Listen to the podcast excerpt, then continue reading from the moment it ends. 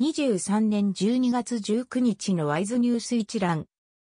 台湾の経済ニュースが音声で聞ける耳よりワイズ。こちらではトップニュースとその他ニュースのタイトルをまとめてお届けします。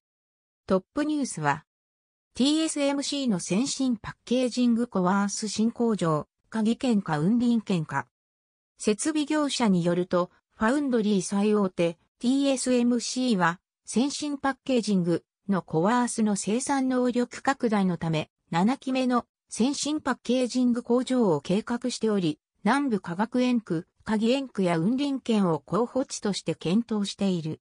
1.4ナノメートル製造プロセスを採用する工場を中部化学園区対中園区の第2期拡張区画に建設する可能性が高いためだ。19日付交渉時報が報じた。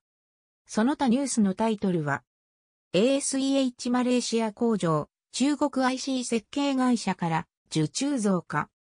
TSMC の水リサイクル工場、環境教育施設の認証取得。TSMC のドイツ工場計画、現地企業に試行発注化。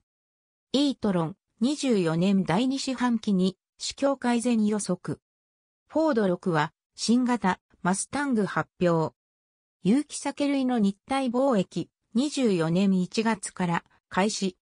グロリアアウトレット2号店、鋼鉄鍵駅そば28年開業。飲食チェーンのちくま25年売上高100億元へ。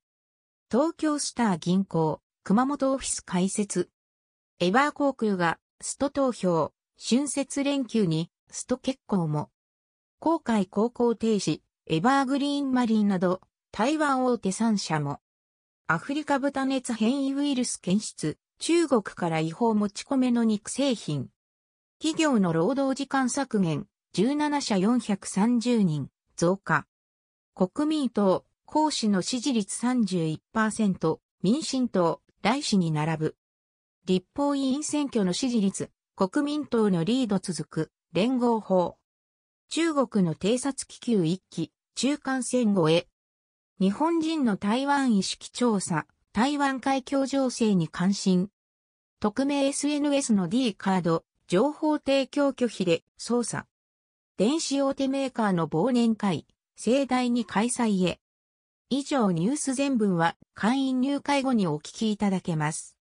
購読、指読をご希望の方は、ワイズホームページからお申し込みいただけます。